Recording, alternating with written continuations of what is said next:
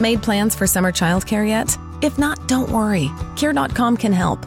At Care.com, you can find trusted, reliable, and affordable sitters near you with flexibility that fits your summer plans. And because the best decisions are made with care, 100% of caregivers who use Care.com have been background checked with CareCheck, a key first step for families to make strong hiring decisions. This summer, get help with activities, tutoring, pickups, drop offs, and more. Sign up now at Care.com. La lectura en voz alta, o lo que llamamos cercanía. Esta noche te leeré un cuento de Elena Garro, titulado ¿Qué hora es? ¿Qué hora es, señor Brunier? Los ojos castaños de Lucía recobraron en ese instante el asombro perdido de la infancia. El señor Brunier esperaba la pregunta. Miró su reloj pulsera y dijo, marcando las sílabas, para que Lucía entendiera bien la respuesta. Las nueve y cuarenta y cuatro. Faltan todavía tres minutos. Qué día tan largo. Ha durado toda la vida. ¿Dios me regalará esos tres minutos? Brunier la miró unos segundos, recostada, con los ojos muy abiertos y mirando hacia ese largo día que había sido su vida. Dios le regalará muchos años, dijo el señor Brunier, inclinándose sobre ella y mirándole los ojos castaños, hojas marchitas que un viento frío barría en aquel momento lejos, muy lejos de ese cuarto estrecho. Alguien está entrando en ese cuarto. El amor es para este mundo y para el otro. ¿Qué hora es, señor Brunier? Brunier volvió a inclinarse para ver aquellos ojos color té que empezaban a irse, girando por los aires como hojas. Las nueve y cuarenta y siete, señora Lucía, dijo, con tono respetuoso, mirando a los ojos que ahora parecían estar tirados a cualquier acera. Las nueve y cuarenta y siete, repitió, supersticioso y deseando que ella lo oyera.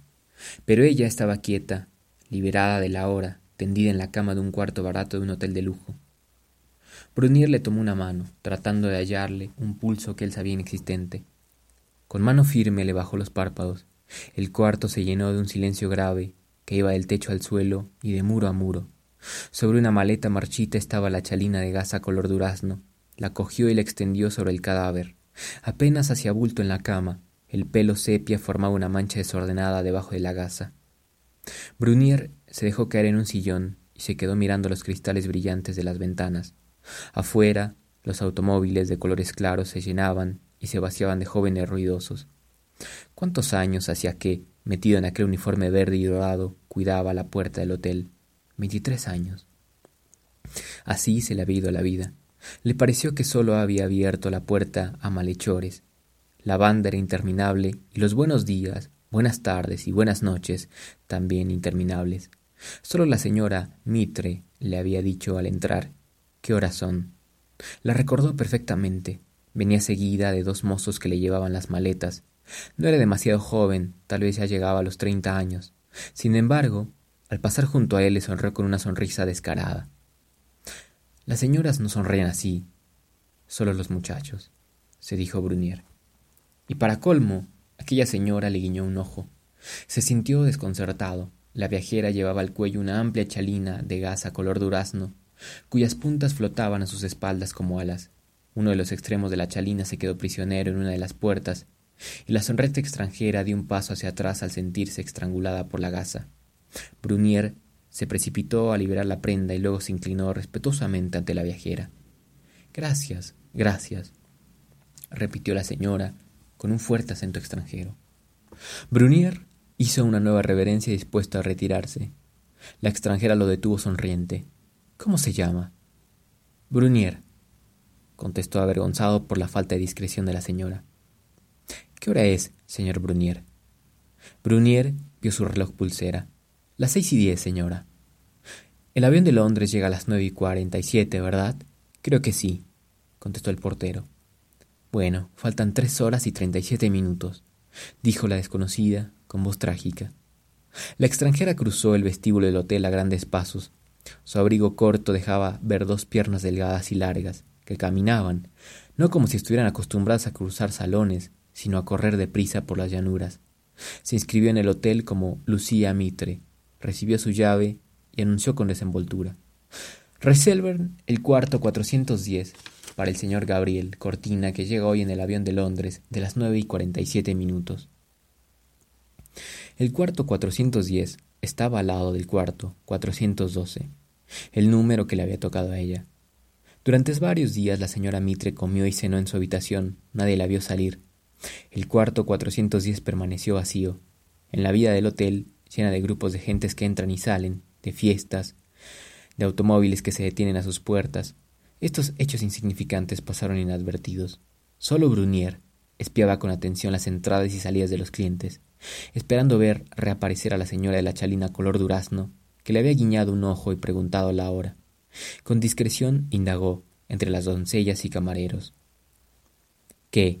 ¿La sudamericana? Está tocada. Se arregla, se siente en un sillón y pregunta ¿Qué hora es? Marie Claire, después de imitar la voz y los ademanes de la extranjera, se echó a reír. Qué manía. A mí también no hace sino preguntarme la hora, dijo Albert, el camarero que le llevaba los desayunos. Algo le pasa, comentó Brunier pensativo. Está esperando a su amante, exclamó Clarice soltando una carcajada rencorosa. Brunier escuchó las confidencias y siguió cuidando la puerta de entrada. Pasaron dos meses Brunier escuchó las confidencias y siguió cuidando la puerta de entrada. Pasaron dos meses. De la gerencia del hotel le preguntaron a la señora Mitre si pensaba seguir guardando la habitación 410. Claro, el señor Gabriel Cortina llega hoy, en el avión de las nueve y cuarenta y siete, contestó ella con aplomo. Es un extravagante, dijeron en la administración.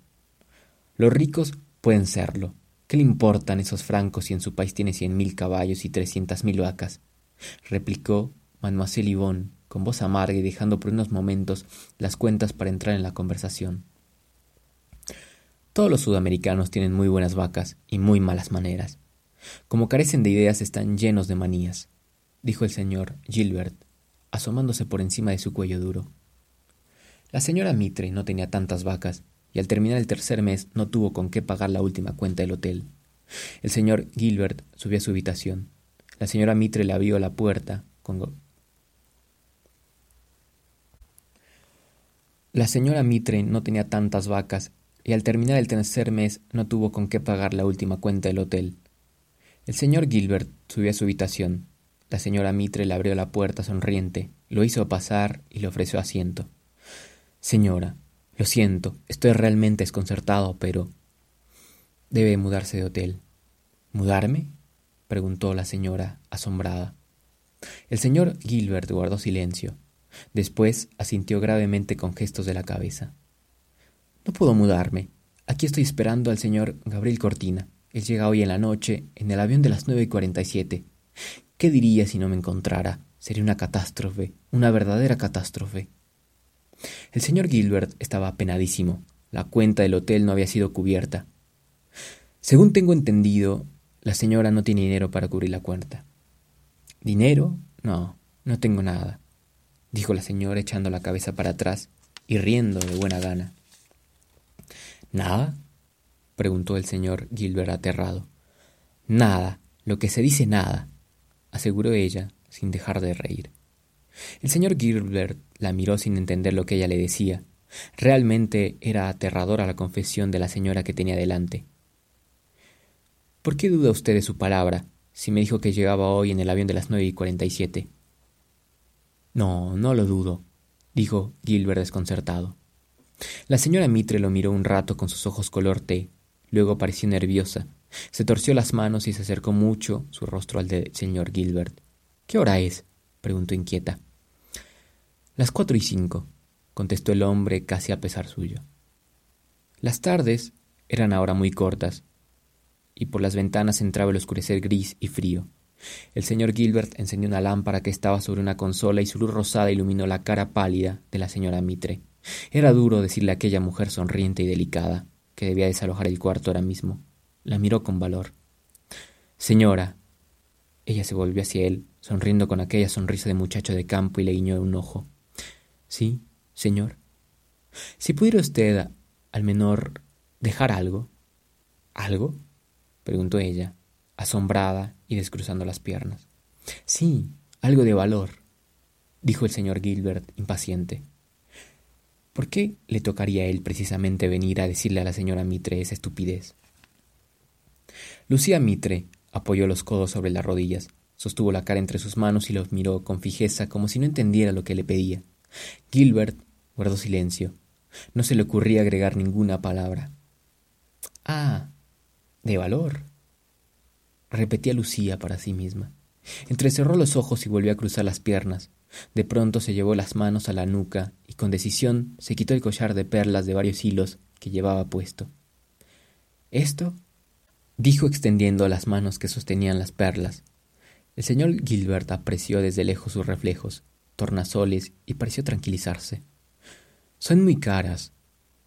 Cuánto rogué para que me las regalaran. Ya ve, nadie sabe para quién ruega. Si Ignacio supiera. Agregó como para sí mismo. El señor Gilbert no supo qué contestar. Lucía le tendió el collar con un gesto amplio. Ignacio es mi marido, dijo a modo explicativo. ¿Su marido? Preguntó Gilbert al mismo tiempo que recogía la laja. Sí, mi marido.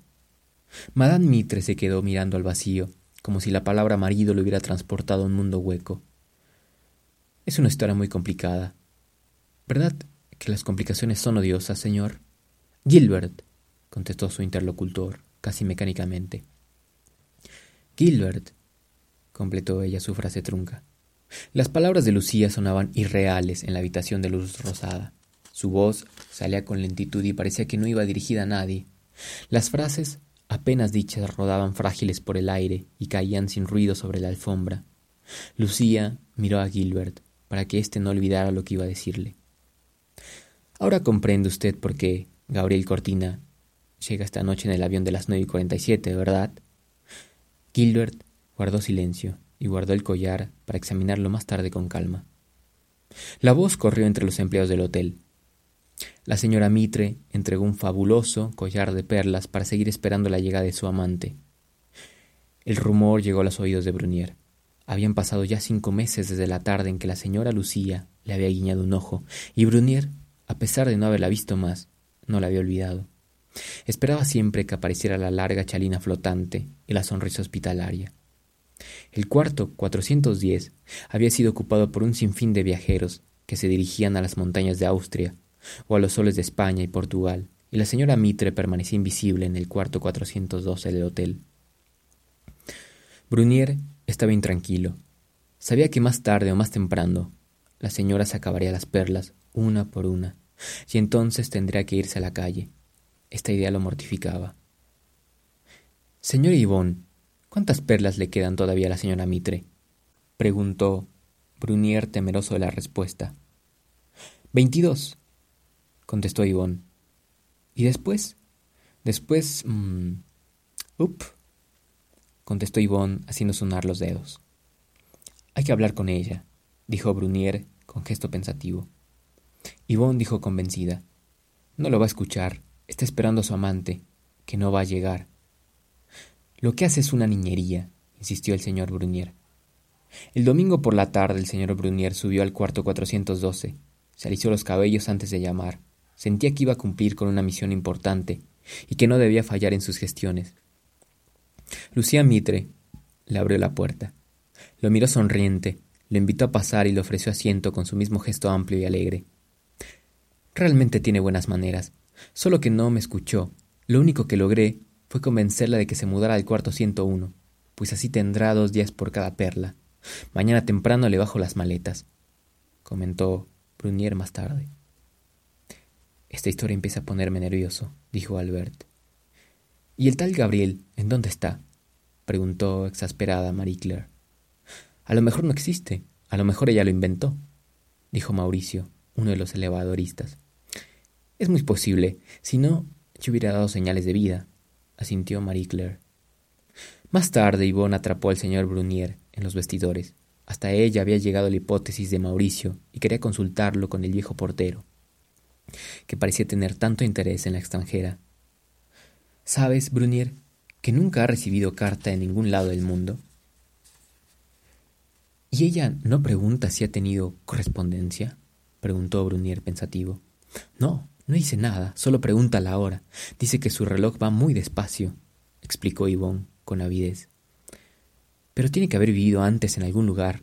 No me diga que se apareció así, de pronto, en la mitad de París. Durante muchos días, Lucía Mitre vivió en el cuarto 101. Solo los criados la veían, comía y cenaba en su habitación y no hablaba con nadie. De pronto, el señor Gilbert volvió a visitarla. Otra vez debía pedirle que abandonara el hotel. Pero Lucía buscó sonriente en su alajero unos aretes de diamantes y se los entregó al visitante. Brunier subió al cuarto 101. Quería convencer a la señora Mitre de algo muy penoso, que se mudara. De esa manera sus diamantes se convertirán en muchos días. ¿Muchos días?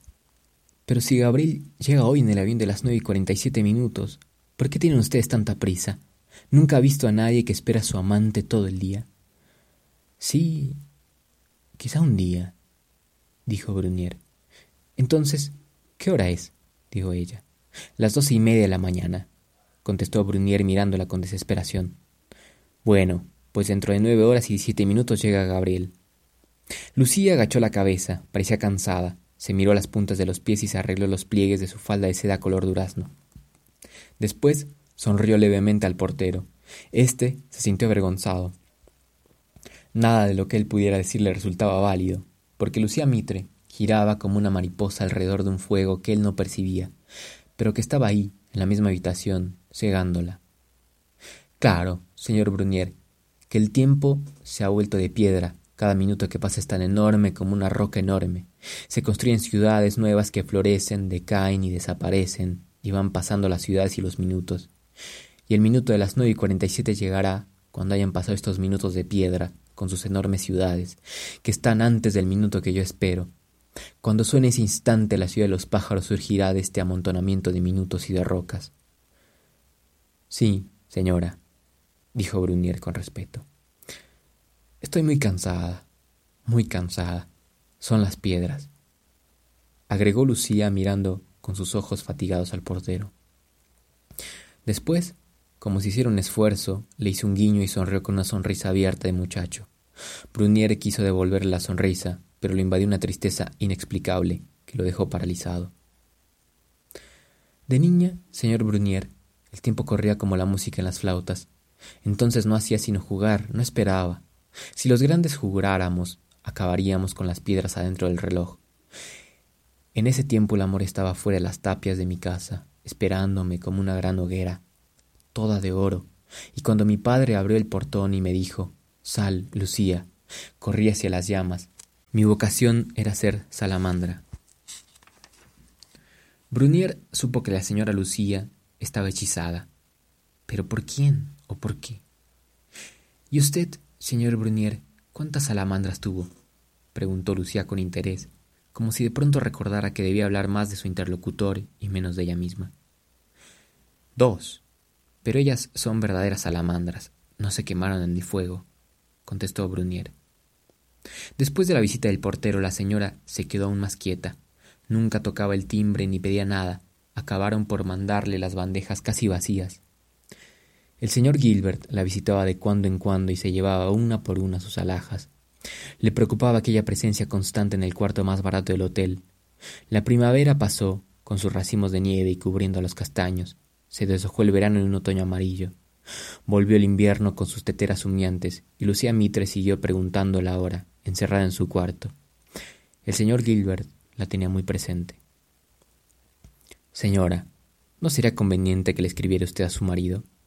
¿A mi marido? ¿Para qué? Para que haga algo por la señora, para que la recoja. Un señor mexicano es, donde quiera, siempre un caballero. Ah, sí, él es el mejor de los hombres. Siempre le viviré agradecida, señor Gilbert. Si usted supiera, vivimos casados ocho años. Nunca olvidaré las noches que pasé en la habitación inmensa de su casa. Mi suegra me oía llorar y venía envuelta en un kimono japonés. La señora Mitre guardó silencio, como si oyera venir los pasos de aquella mujer a la que por primera vez nombraba. El señor Gilbert miró hacia la puerta. Tuvo la impresión de que alguien envuelto en un traje oriental entraba sin ruido en la habitación. La señora Mitre se tapó con la cara las manos y empezó a sollozar. Gilbert se puso de pie. Señora, por favor. El cuarto era enorme, estaba lleno de espejos y yo me sentía muy sola. Eso enojaba a mi suegra. ¿Le parece muy mal, señor Gilbert? No, no, me parece natural, contestó Gilbert, ruborizándose. A Ignacio lo veía en el comedor. El día que me escribió la carta me extrañó mucho, porque pedía habérmelo dicho en la comida. Luego vi que esa era la mejor manera de decirme algo tan delicado. ¿Quiere usted leerla? Gilbert no supo qué decir. La señora Mitre se levantó con presteza y buscó adentro de su maleta un pequeño cofre de madera muy olorosa. Al abrirla, respiró con deleite el perfume y exclamó Es de Olinalá. Luego encontró una carta escrita tiempo antes y leída muchas veces, y la entregó a Gilbert, con aquel gesto suyo, amplio y sonriente, que tomaba siempre que tenía que dar algo, ya fueran sus perlas, sus brillantes o su carta. Léala, por favor.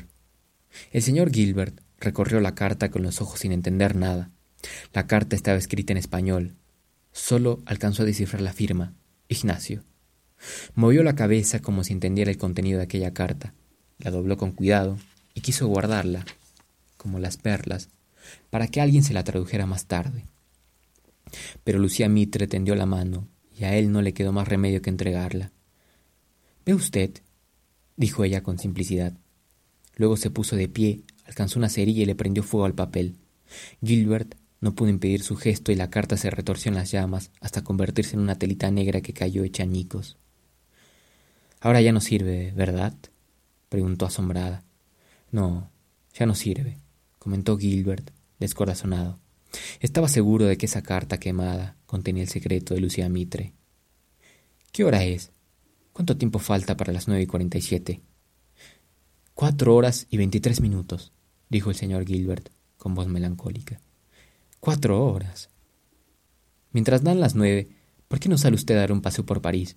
Si viera qué hermosos están los muelles, llenos de libros, de paseantes. ¿Una vuelta? No, no puedo. Me voy a arreglar un poco. Estoy tan nerviosa, dijo, tocándose la cara con angustia.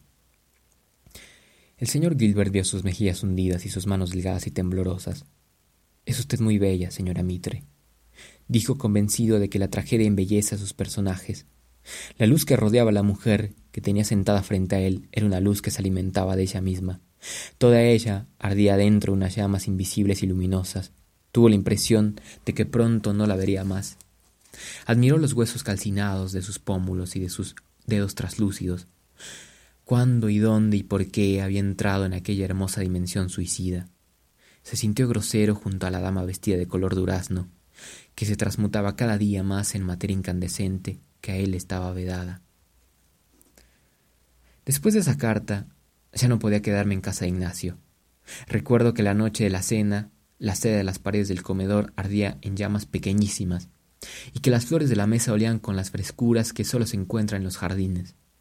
Cuando vi las manos de Ignacio y de Emilia acariciándose sobre el mantel, me parecieron las manos desconocidas de personajes desconocidos.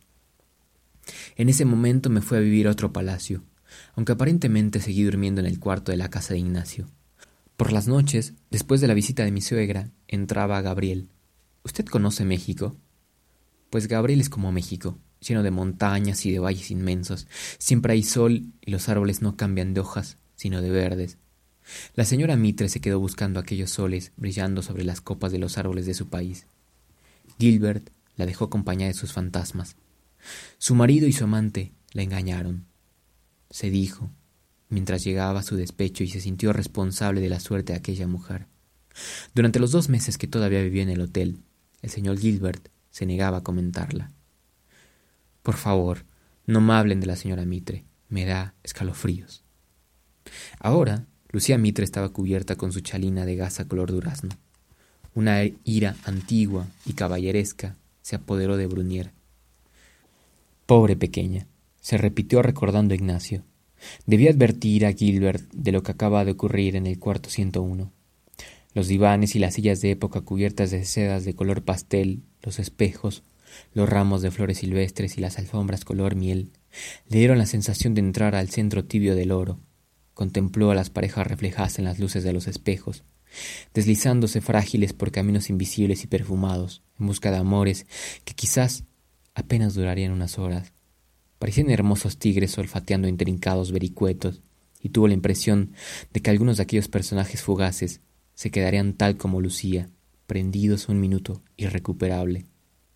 Brunier se acercó a Gilbert, que de pie muy sonrosado y vestido con su impecable jaquet, sonreía a una de aquellas parejas elegidas. Esperó unos minutos. La señora Lucía acaba de morir, anunció sin dejar traslucir su emoción.